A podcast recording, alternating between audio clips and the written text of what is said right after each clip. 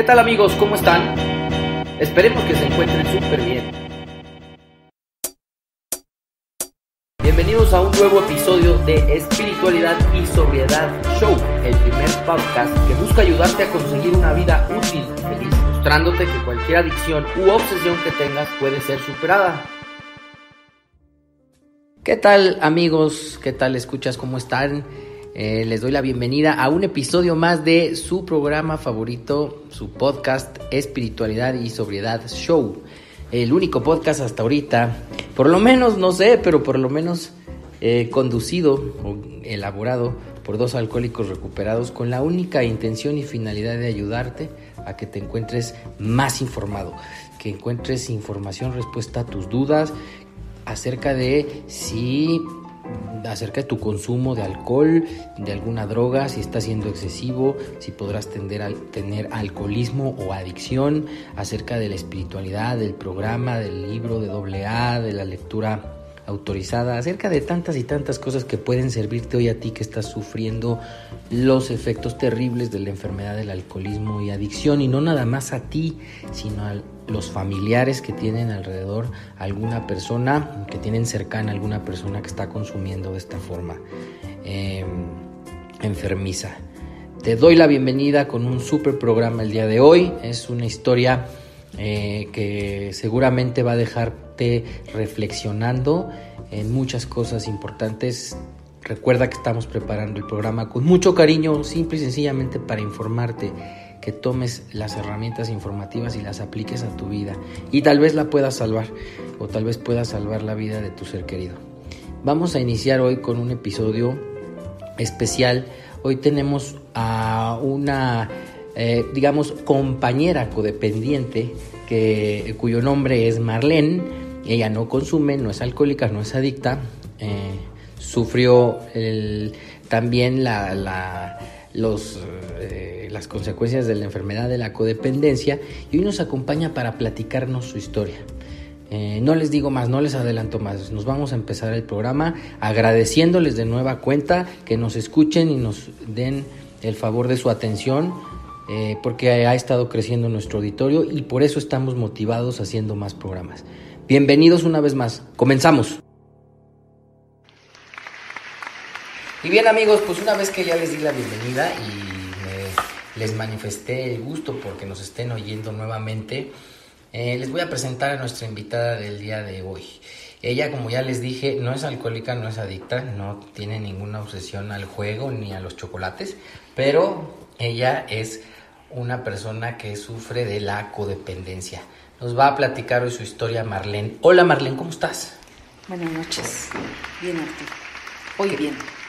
Qué bueno, me da gusto que estés aquí con nosotros y te agradezco nuevamente. Oye Marlene, eh, vamos a empezar. Eh, tú ya conoces el programa eh, que estamos haciendo, ya más o menos tú y yo hemos platicado y resulta que creo que puede ser muy útil tu historia para el público que nos escucha. Cuéntame, Marlene. Eh, digamos que si alguien te preguntara, ¿por qué te invitaron los de espiritualidad y sobriedad? ¿Por qué estás hoy aquí? ¿Qué nos dirías? Pues porque somos compañeros del mismo dolor. De alguna manera ustedes son el otro polo. Y yo tuve la gran pérdida de mi única hija, la cual consumía marihuana y otras sustancias. Y eso me hace entrarle a, esto de, la ayuda de los grupos de 12 pasos, como lo es Alanon y otro tipo de alternativas.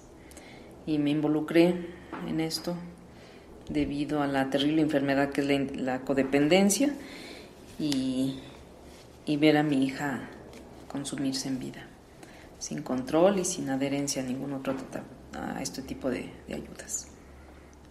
Ok, bueno, Mm, yo quisiera que nos empezaras a platicar cómo inicia el sufrimiento de ver a tu hija, eh, cuando empieza ella a cambiar, cómo se, transforma de una niña a ya a una persona que tiene problemas de adicción. ¿Cómo empezó toda esta historia?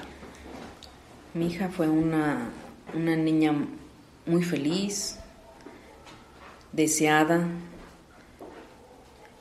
Eh, algo se le rompió en su alma cuando entró a secundaria, el bullying, así lo, lo definían los maestros, el déficit de atención, la poca atención de sus padres. Ella comienza a resentir la ausencia de sus padres. Eh, pues los amiguitos tremendos, no sé. Em, hubo cambios en mi economía donde tengo que pasarla de una secundaria privada a una pública, donde antes eran grupos pequeños y ahora son grupos grandes, donde antes no se consumía en el salón de clases y en las públicas sí, y mucho descontrol. Yo no creía eso hasta que lo vi, hasta que vi mi hija en un estado de, muy intoxicada. Y todo esto me, me llevó a tomar malas decisiones por no saber, por no pedir ayuda a tiempo, por negarme a esta realidad. ¿Estamos hablando de tiempos de la secundaria? Sí. Ajá. Que uno tiene en la secundaria más o menos unos 12, 13, 14 años. 13. Entre 12 y 13 tenía mi hija. Ok. ¿Y empezó como bullying o así te lo reportaban en la escuela? Sí, que le hacían a ella bullying, eh, era agredida por otros compañeros y, no la supieron orientar y ella no sabía qué hacer. Y, y, ella me dice que empezó a consumir para agarrar valor y enfrentar este tipo de, de agresiones entre mujeres y hombres que le hacían a ella. Y la falta de capacitación y atención de los maestros también no nos notificaban, esto decían esto lo tienen que resolver entre ellos, lo cual se me hacía muy poco profesional, ¿no? Por parte de las escuelas. Y yo, pues metida en mi trabajo, trabajando, trabajando casi 12, 14 horas diarias, inmersa nada más en lo mío, descuidé esa parte de mi hija. Y ahí es donde ella empieza a consumir, me decías, para, para tomar fuerza y valor para enfrentarse al bullying o a las agresiones. ¿Qué, qué, ¿Qué inicia consumiendo? Em, ella le llamaba pastas ácidos y PVC. Todo eso consumían los compañeritos y ella probaba de todo esto. Eh, posteriormente empiezan a hacer fiestas en casas de los mismos compañeros, igual los papás ausentes. Yo también presté mi casa para una fiesta y cuando llegué fue un, fue un espectáculo terrible, ¿no? Ver a 40 jóvenes drogándose 30 jóvenes, eran muchísimos. Ella me dijo que era una fiesta entre puros cuates y, me la creí. Llegué en la noche y esa escena fue terrible y ahí comienzo a, comienza mi, mi angustia. Quererla ayudar, quererla llevar con un médico para que le dieran unas pastillas y la curaran de, este, de esta tremenda enfermedad. Me, me comienzo con problemas de pareja, eh, tomo la decisión de divorciarme por problemas también de alcoholismo y violencia intrafamiliar y pues se van complicando las cosas. Mi hija se pone triste, no sabe resolverlo. Bueno, así que era acumular, acumular, acumular, mucha carga para ella y era una persona muy sensible. Y todo se salió bajo control.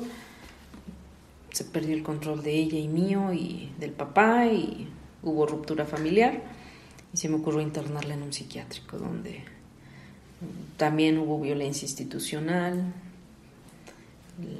la drogan más, la dopan más, entonces ella sale muy frustrada, muy enojada, comienzo a hablar con las vecinas, compañeras, me recomiendan un anexo, yo no sabía qué eran los anexos, me dijeron es una casa que la va a ayudar y pues no, también la maltrataron, hubo violencia, comienzo a refugiarme en los grupos de Alanón, a centros de integración juvenil, me empiezan a hablar de los programas de 12 pasos. Em, porque, a ver, una pausa, porque hasta ese momento y con todo lo que habías eh, sufrido, digo, no tenías por qué, pero solo quiero dejar claro para nuestros escuchas, no tenías información acerca de lo que estaba sucediendo, ¿va? Porque veo que la buscabas en psiquiátricos, en centros de integración, pero no sabías, no conocías de lo que es la enfermedad de la adicción. No, no sabía nada de eso. Yo pensaba que era un vicio, pensaba que era un mal hábito, pensaba que eran berrinches de mi hija, porque siempre fue así, voluntariosa, única hija. Entonces yo creía que eso se podía quitar con regaños, con hablar, con hablar y con hablar y no, no, yo no sabía que necesitaba de especialistas hasta, hasta que esto se salió, se puso más feo. Se va complicando las situaciones y vamos ya, eh, estás, estás ya viviendo en esta situación muy fuerte en la cual también tiene que ser este, internada en psiquiátricos. Sí, sí, en psiquiátricos.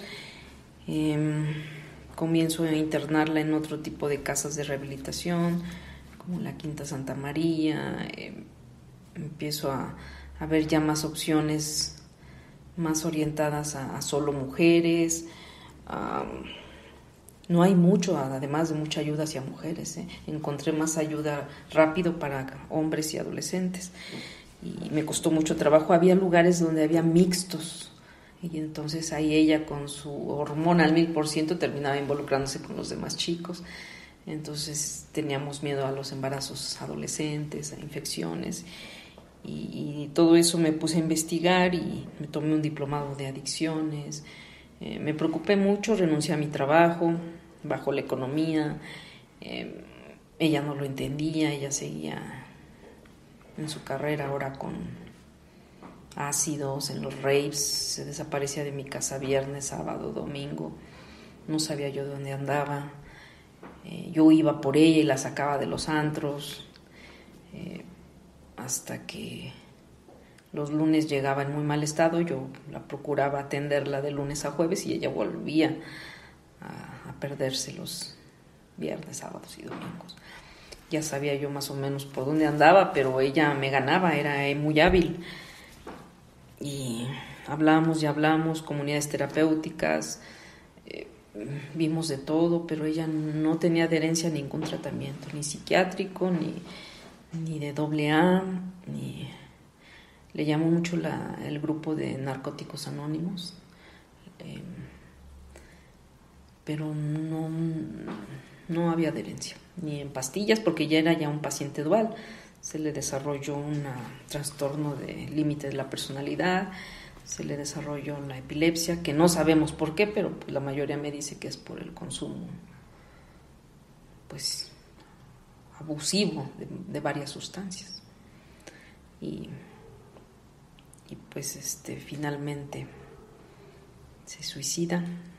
Esto, antes de pasar esa parte, esto es a lo que este, podemos llamarle la progresividad de la enfermedad y aquí derivó en ya trastornos psicológicos, psiquiátricos ya muy graves, ¿verdad? Sí, y, la falta de juicio de mi hija, de que esto se estaba poniendo cada vez más feo y yo también acelerando mi, pues mi proceso de, ¿cómo le llaman? De duelo anticipado, ¿no? De saber lo que todos lados nos decían, o te espera el psiquiátrico, el panteón o el reclusorio. Yo no quería ninguna de esas cosas para mi hija y ella tampoco. Pero nos ganó, nos ganó. No, supe qué más hacer, yo hice lo que pude en el momento que, que lo tenía, lo hablamos muchísimo, pero no, ella no, no, no estaba en el mismo canal que yo. ¿En qué punto Marlene tiene contacto con el programa de 12 Pasos? ¿En qué punto tú como mamá eh, llegas a despejar muchas dudas que traías y desinformación y dices, ah, lo que nos puede servir es el programa de 12 Pasos de doble A?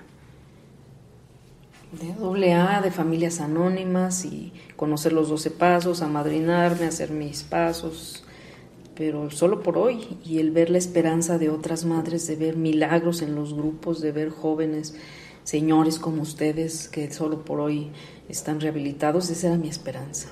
Iba a diario eh, esperando ver a mi hija también en los grupos, yo le decía dónde iba, que me siguiera, ¿no? Pero no, no, no, no, y, y la idea era, ella me decía, si me llevas voy, y me condicionaba mucho, ¿no? Entonces, esto tenía que salir de ella. Entonces decidí andar yo sola y atenderme yo y yo veía que yo le resolvía, yo veía que no la soltaba y decidí los últimos tres años de su vida, decidí ya no internarla ni más que estar cerca de ella y apoyarla en lo que ella me solicitara. pero pues se consiguió una pareja más enferma que ella y mucha violencia entre ellos. Entonces tú llegas al punto de estar convencida de que tenías que tratarte tú primero para poderla ayudar. Es ahí donde eso es, es ahí donde muchas este, señoras esposas, madres o familiares de, adictos no les acaba de caer esa idea. ¿Cómo lo, lo vives tú? ¿Cómo lo encontraste? Pues sí, con mucha negación, con mucho trabajo, con mucho dolor, con mucho dolor, mucho pesar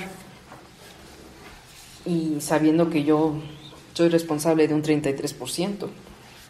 Yo lo mido así, como mi hija tiene su 33% de responsabilidad, su papá también, y yo la mía, y cada quien debe trabajar en su 33%. Yo así lo vi, así lo aprendí.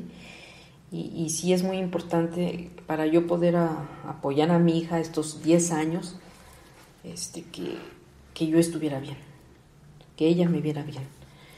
Eh, pero no, en mi caso no funcionó, pero en los demás grupos y en las demás parejas y lo que yo veía en los grupos eran milagros. Eran milagros y yo quería ser parte de esas estadísticas. Y desafortunadamente había ratos de luz en mi hija donde sí participaba, sí accedía, pero duraba poco ese entusiasmo. Ella sabía que estaba muy mal, ella sabía que, ella misma me lo decía, ya no puedo dejar de consumir. Es más, ya no me sabe la droga, pero tengo que hacerlo. Tengo que juntarme con ellos, tengo, no, no puedo dejarlos. O sea, es algo superior a mí. Te comprendo, te quiero mucho, lo entiendo, pero no, no puedo. Ella sabía que estaba muy enferma. El poder tremendo que tiene la obsesión de que forma parte de la adicción. Y hablábamos de que ya empiezas a tratarte a ti misma y para la gente que nos escuche y que a lo mejor no sabe mucho, tiene mucha información de esto, Marlene, eh, ¿se aplican también los 12 pasos de AA a la codependencia? ¿Los utilizan también en los grupos de Alanon? ¿Los utilizan? ¿Cómo es esto? ¿Me puedes hablar un poquito más de esto? Sí, claro. Este, para mí los 12 pasos fueron mi, mi salvación fueron los que hoy me han ayudado a, a pasar, a apuntalar mi vida hoy, a recoger los pedazos que quedan en mi corazón y, y, y, no dejarlos. Para mí es un proyecto de vida, los 12 pasos, y lo sigo viendo en otros grupos a los que asisto y, siguen presentes en mi vida. Eso, eso ya no lo voy a dejar. Eso para mí es una gran sabiduría. Los 12 pasos y especialmente el libro azul. Oye, y entonces esto más o menos eh, me dices, o habíamos platicado, que todo esto empieza hace 10 años. Sí y estábamos en la etapa, en la, estábamos platicando que la enfermedad ya había tomado dimensiones pues muy considerables, ya estaba muy fuera de control. La de ella y la mía. Claro. Sí, y a la, fecha mi hija ya no está y sigo con conductas codependientes muy serias. Por eso no me despego del programa. Ok. Y mencionabas en una parte de la historia eh, que ella empieza a tornarse cada vez más agresiva. Sí, hacia la vida, hacia mí y hacia cualquiera que, se le acercara. Sí, con ya datos de MP a cada rato, el torito, irla a sacar, ir a apoyarla, pero opté que se quedara en el torito, opté que ella resolviera sus, sus propios problemas, yo solamente estar ahí, estar ahí cerca de ella, ¿no? Sin resolver. Muy doloroso debe ser, este, al mismo tiempo que empiezas a encontrar los 12 pasos, los grupos, las pláticas de apoyo. Debe ser doloroso soltar, ¿no? Muy doloroso porque eso de que te llega tu hija tremendamente golpeada por su pareja, estarla acompañando en la sala de urgencias, el estar ahí con ella, en acompañarla a que denuncie, todo eso es muy, muy doloroso. Mucha violencia institucional también contra las mujeres. Eh, Mm, estamos muy sorprendidas las dos, ¿no? De alguna manera ella sí quería ayuda, pero también las autoridades no ayudan mucho. Dice, ¿para qué le resolvemos si ya sabemos que va a regresar con él? ¿Para qué la curamos si ya va a regresar? Y efectivamente regresaba con él. No andaban tan perdidas las instituciones. También tuvo estos episodios de tener parejas violentas que la golpeaban y seguía regresando con ellos. Apenas estaba bien unos días, regresaba con Sí, sí, hasta que no le rompieron sus dientes, que fue lo que más le dolió.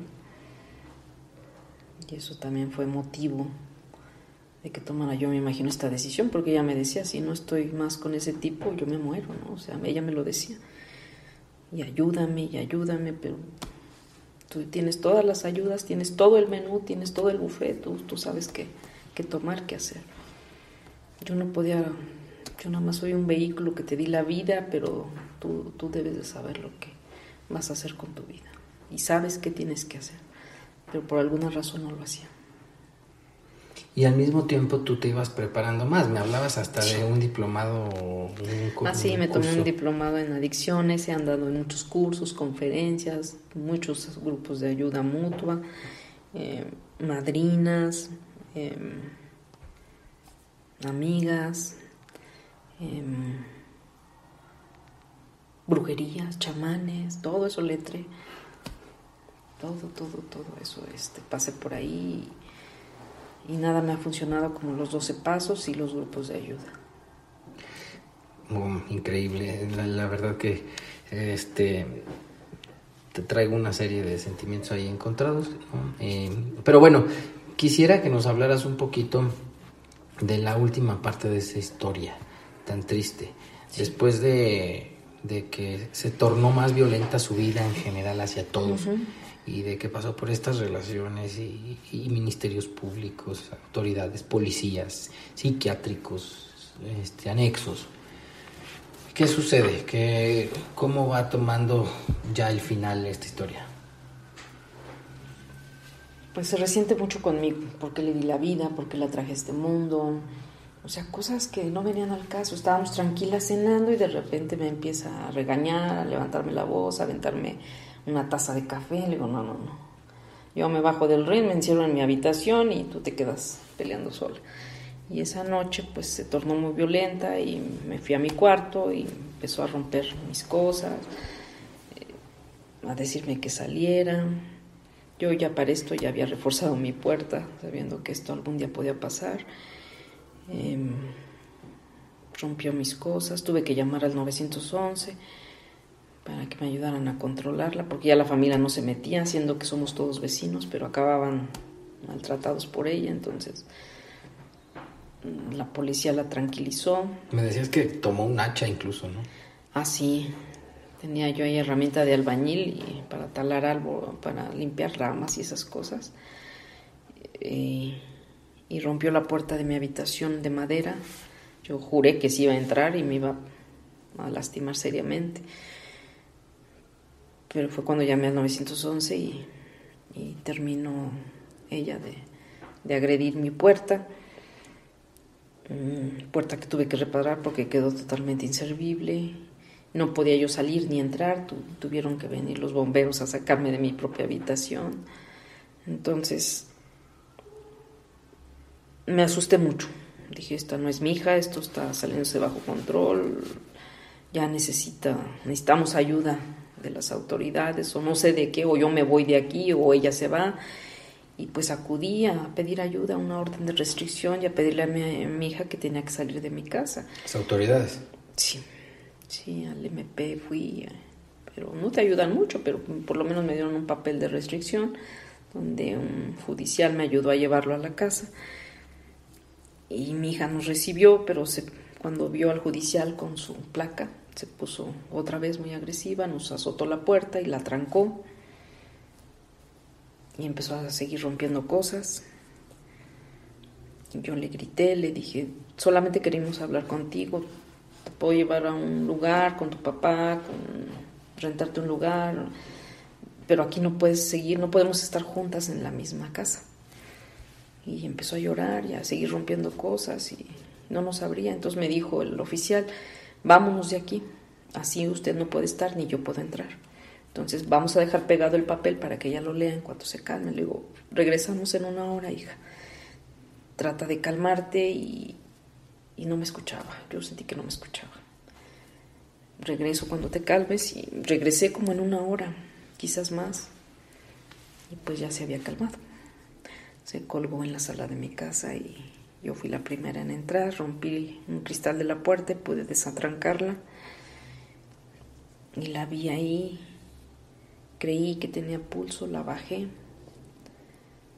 Y le avisé a los vecinos que me ayudaran porque pues casi 70 kilos, unos 70, mi hija era grande. Pedí ayuda de los vecinos, todos nos espantamos, le sentimos pulsos, pero el paramédico me dijo que, que eran reflejos, que el cuello estaba roto, que, que, no, que no había vida. Mi casa se llenó de hombres, patrullas, bomberos. Y pues nos llevaron al... Nos presentaron ante el MP por porque habíamos alterado la escena del crimen. Y me asustó eso muchísimo. Me llevaron a las galeras. Fue homicidio culposo según el dictamen. Calificaron el, hecho como homicidio culposo y, y pues las dos salimos al día siguiente. Yo de las galeras y ella de la plancha. Feo. Una noche terrible, dramática, triste, de mucho dolor, mucho llanto, que si no he estado apuntalada por los doce pasos y por amigos y vecinos, no sé qué hubiera sido de mí. Pero afortunadamente ya, ya pasó, mi hija tiene 14 meses de, de haberse quitado la vida y Hoy en día yo sigo yendo al psicólogo, al psiquiatra, ya un bello grupo de papás en duelo, donde me han ayudado muchísimo. Sobre todo también gente que estuvo en el asunto de la guardería ABC,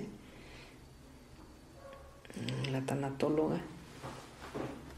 Cita Chao me ha ayudado bastante a pasar por esto. Entonces he hecho una especie de complemento de ayuda de 12 pasos de, de la ciencia y, Hoy en día sé que yo no puedo cambiar las cosas, que Dios es el que me indica los caminos, que yo hice lo que pude con lo que tenía en ese momento. Claro. Muy a mi pesar. ¿Cómo es que vives una vez que pasaste ese mal trago? Que, que, bárbaro, que eh, nada más en México, no sé en qué otros países pase, que la la víctima, que la familia de, que está sufriendo la pérdida de la persona todavía tenga que ser investigada por, por homicidio culposo. Bueno, pasa ese mal trago, te encuentras ya en tu vida diaria. ¿Cómo es tu reacción ante el suicidio de tu hija? De mucho enojo, de, mucho, enojo. Algo que también no les platiqué es que le pedí ayuda al padre de la iglesia, de mi colonia. Le digo, padre, mi hija está en esta situación, por favor, vaya a bendecirla. Y me dijo, no, tu hija nunca va a entrar al reino de los cielos porque es una pecadora. Me enojé mucho, mucho, mucho y tuve que ir con el obispo a la semana siguiente y pedirle ayuda, que me que hicieran algo con este padre porque no podía estar en mi colonia. Claro. Y efectivamente el padre fue a pedirme perdón, y, pero pues no atendió a mi hija. Eh, como yo quería que le diera la bendición de cuerpo presente, no quiso atenderla. Fue un sábado, un domingo, no había obispos hasta la otra semana, ¿no? También le pedí ayuda al padre biológico de mi hija, ¿no? Que, me ayudara con esto, ¿no? Que viniera a despedirse de ella. No, yo no tengo tiempo de andar enterrando hijos. Y pues me sentí muy sola, con mucha violencia religiosa, institucional, como es el MP y pues no se cuenta más que con los amigos, los vecinos. Fue en una época de Semana Santa donde todo el mundo andaba de vacaciones, entonces 6 de abril, entonces fue también difícil, difícil la fecha para las personas en las que yo confiaba más, o sea, me tuve que echar el trago yo sola, ¿qué haces, qué haces con un cuerpo, no? ¿Qué haces con una hija en ese estado y, y el novio queriéndola ver, le digo, pues ¿qué le ves? Ya toda golpeada como la entregaste sin dientes. Mucho, mucho enojo con el novio también porque me dice, ¿cómo que se mató Fanny? Pues sí, aunque tú no lo creas. Voy para él y digo, pero yo no quiero verte. Es mi derecho, yo no quiero verte, así es que ni te me aparezcas por aquí. Muy enojada, muy enojada. Entonces, vives esta parte de mucha rabia, mucho enojo. Y bueno, te, te queda el refugio de los grupos, de los pasos, de la ayuda. Sí, sí, sí. Eso no lo cambio para madrinas, de... No, los amigos, este, los vecinos, la colonia me ha apoyado bastante. Entonces, mm, la familia se ha acercado más a mí. Em, de quien menos te lo esperas, he recibido un, abrazo una mirada, una llamada, un mensaje, no sabes cómo te llena. Y sobre todo estos grupos de papás en duelo, ¿no? Donde ya ves 10 personas igual que tú, ¿no? Con hijos que se han suicidado. Entonces, me refugio en ellos, que ya saben cómo manejar estas cosas. Sigo en tratamiento, no te crees que le he librado. Tengo mis rachas buenas, malas y feas también. Esto no se acaba, solamente es una página más en el libro. Sí, fíjate que hemos insistido en, en algunos programas en que es esta enfermedad también es muy peligrosa y tiene consecuencias gravísimas, la de la codependencia. Por eso el programa eh, que hacemos también está dirigido a muchas veces orientar, apoyar a la familia, a, las, a las, esposas, a, los hijos tal vez, las parejas de los adictos, de los alcohólicos, porque sabemos que el sufrimiento puede ser este, muy intenso. Y también hemos sugerido, como nosotros no estamos ligados de ninguna manera a Alcohólicos Anónimos, ni somos la voz de doble A, ni queremos serlo.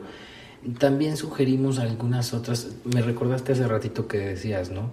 Algunas otras disciplinas. Eh, nosotros para nada estamos peleados con los temas eh, de apoyo profesional, psiquiátrico, psicológico, y buscar la espiritualidad en otras cosas también. Eh, ¿Qué es lo que veo que tú has hecho un poco al principio por esa necesidad de salir, de, rescatarla a ella y ahora por sentirte mejor y para crecer como persona? Es así, lo has estado complementando con varias cosas, ¿no? Sí, sí, sí, es, ¿cómo le llaman? Sistémico, es...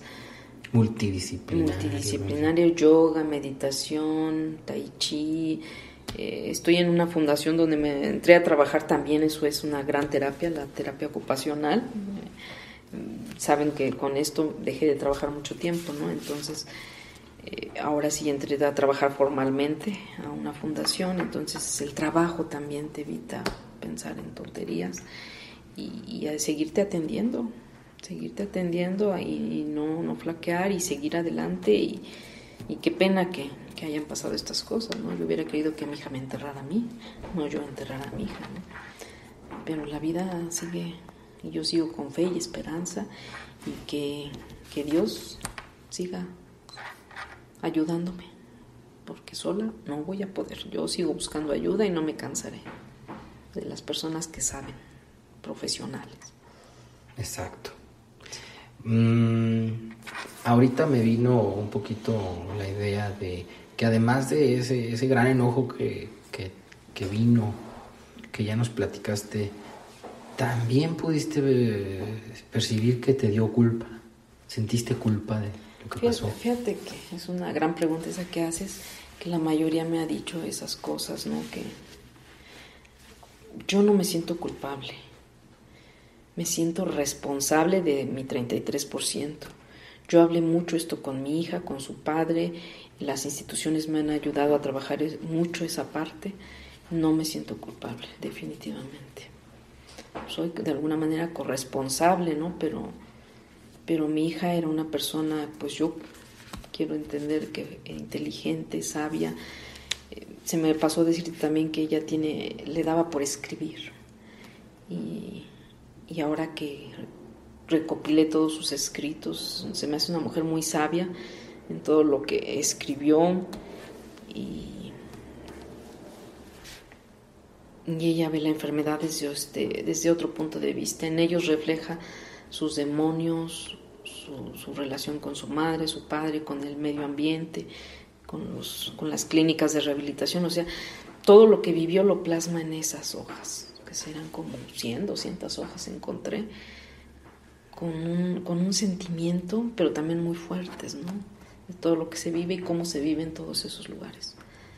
No, no lo había leído con calma, pero pero no, habla de culpa ella ni, ni yo. Somos responsables y asumimos las dos nuestras nuestras nuestros acciones. Sí, con responsabilidad. Sí. Ella ya tenía 25 años, yo 50, así es que sabíamos muy bien lo que hacíamos. Claro. Ay, este, Marlene, está súper interesante y bien eh, sensible, está, está profunda la historia que nos cuentas. Eh, para irnos acercando hacia el final, yo quisiera mm, preguntarte si hoy tú, y que incluso es una posibilidad latente todos los días, de que una mamá de un chavo, una chavita que ande consumiendo, que empiece con estas conductas, o que incluso ya haya sido internado, o que ya esté manifestando problemas de adicción. Hemos hablado aquí en el programa de esas ausencias por días, de esos encierros en sus cuartos, de esos eh, síntomas ahí que van mostrando que puede haber un problema de adicciones. Si tú tuvieras la oportunidad hoy, gracias a la magia del programa y, de, y del Internet, porque este programa es para transmitirse vía Internet, ¿qué le dirías a esas mamás que hoy te escuchan y que tienen un problema similar, que están iniciando con un problema similar o que creen que pueden estar empezando con estos problemas? Que corran y pidan ayuda en lugares profesionales. Y ahora sí me queda claro que es una enfermedad familiar, no es el muchacho, no son los, los síntomas. Es un problema familiar que debe ser atendido en familia y con personas capacitadas. No, no pueden seguir yéndose con la comadre. Hoy en día están los foros como este, está internet, está en la televisión, está por todos lados. Sabemos que un muchacho que está así necesita ayuda, necesita, y no nomás él, toda la familia. Porque si no, sí, sí puede haber ese resultado. Panteón, reclusorio o psiquiátrico. Lo hemos escuchado, sí, lo hemos escuchado muchas veces en las juntas y a veces ya de tanto que se repite no le tomamos la seriedad que debiera. Pero yo creo que por eso es importantísima y valiosísima tu participación hoy en este programa para compartirnos lo que nos has compartido, ¿no? Y bueno, atendiendo a este tipo de grupos y, ahora que reconoces plenamente lo importante de la recuperación para un padre, para una madre, ¿cómo te sientes eh, hoy de ser capaz de ayudar a otras personas que están pasando algo parecido? También eso me han dicho mucho y creo que yo no, me siento así con, con, las fuerzas para seguir ayudando, ¿no? Pero, pero lo voy a intentar, lo he intentado y, y esos escritos que dejó mi hija los quiero publicar.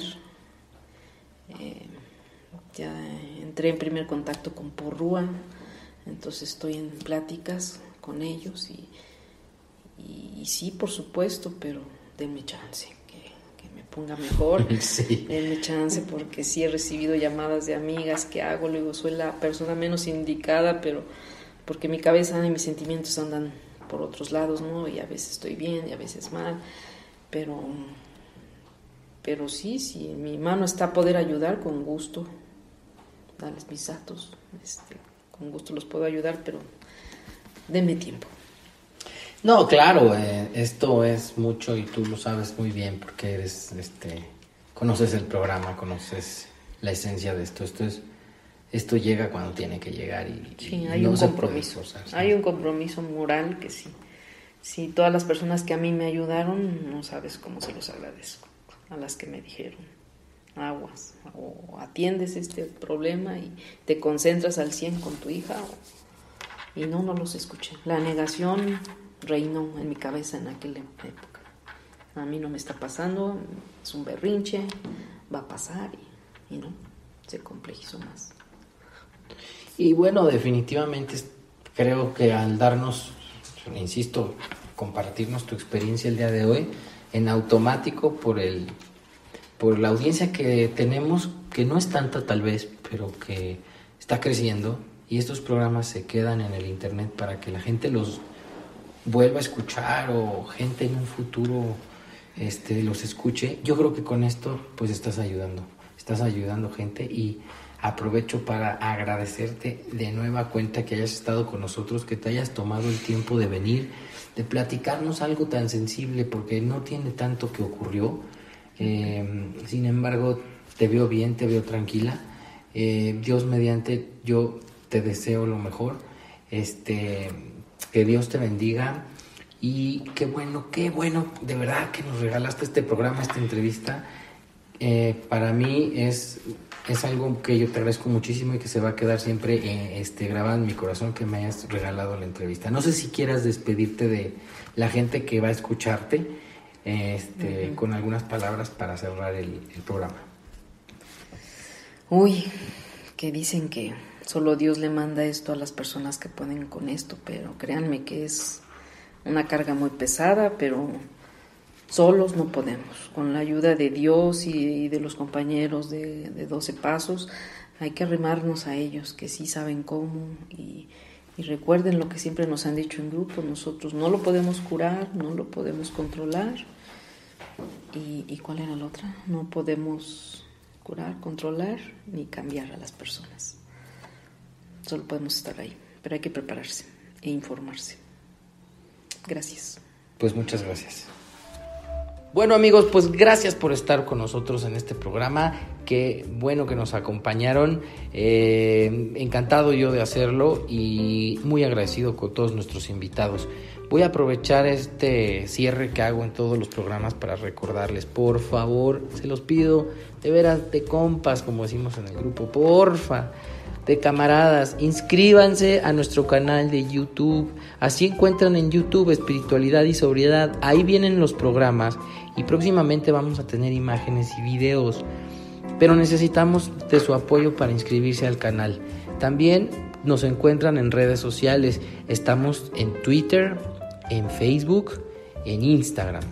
Todo lo encuentran como espiritualidad y sobriedad. Yo ya me metí y la verdad es que cuando pones espiritualidad y sobriedad, las dos palabras juntas no tienen muchas coincidencias. Entonces ya saben que es el cuadrito amarillo que tiene el micrófono en medio eh, ese es nuestro símbolo. Por favor, síganos en nuestras redes sociales. Dennos like, manita arriba, dedito para arriba, como quieran llamarle. Por favor, apóyenos. Les voy a decir por qué. Porque de esta forma nosotros nos motivamos, crecemos y tenemos más forma de, de, mejorar los audios, de invitar a, a más personas, de tener invitados profesionales, a veces no es sencillo eh, elaborar los programas, buscar a la gente, la gente anda muy ocupada y si ustedes nos apoyan, nosotros nos sentimos motivados y claro que vamos por más toda la vida. Acuérdense que nos encuentran en tres plataformas, nos encuentran en Spreaker, en Spotify y en iTunes. Depende cuál sea tu teléfono o tu preferencia. Nos puedes escuchar en la caminadora, en el tráfico, en cuando estés esperando antesala en una para una junta de trabajo, para una consulta médica, escúchanos, ponte tus audífonos y escucha el programa. Están hechos con cariño para eso, para que te informes y para que vivas una mejor vida y te, te vayas dirigiendo hacia una vida útil y feliz. Mm, no tengo más que decirles hoy. Espero les haya gustado el episodio. A mí me encantó. Eh, vamos a seguir haciendo más manténganse en contacto y yo como siempre les mando un abrazo, que Dios me los bendiga muchísimo. Eh, por el simple hecho de escucharnos, yo les agradezco desde el fondo de mi corazón y como siempre les digo, ánimo. Recuerda darle manita arriba y compartirlo, alguien podría necesitar. Por favor no dejes de suscribirte a nuestro canal ¿Ya has quedado con ganas de más? Te invitamos a seguirnos en todas nuestras redes sociales. ¡Chao amigos!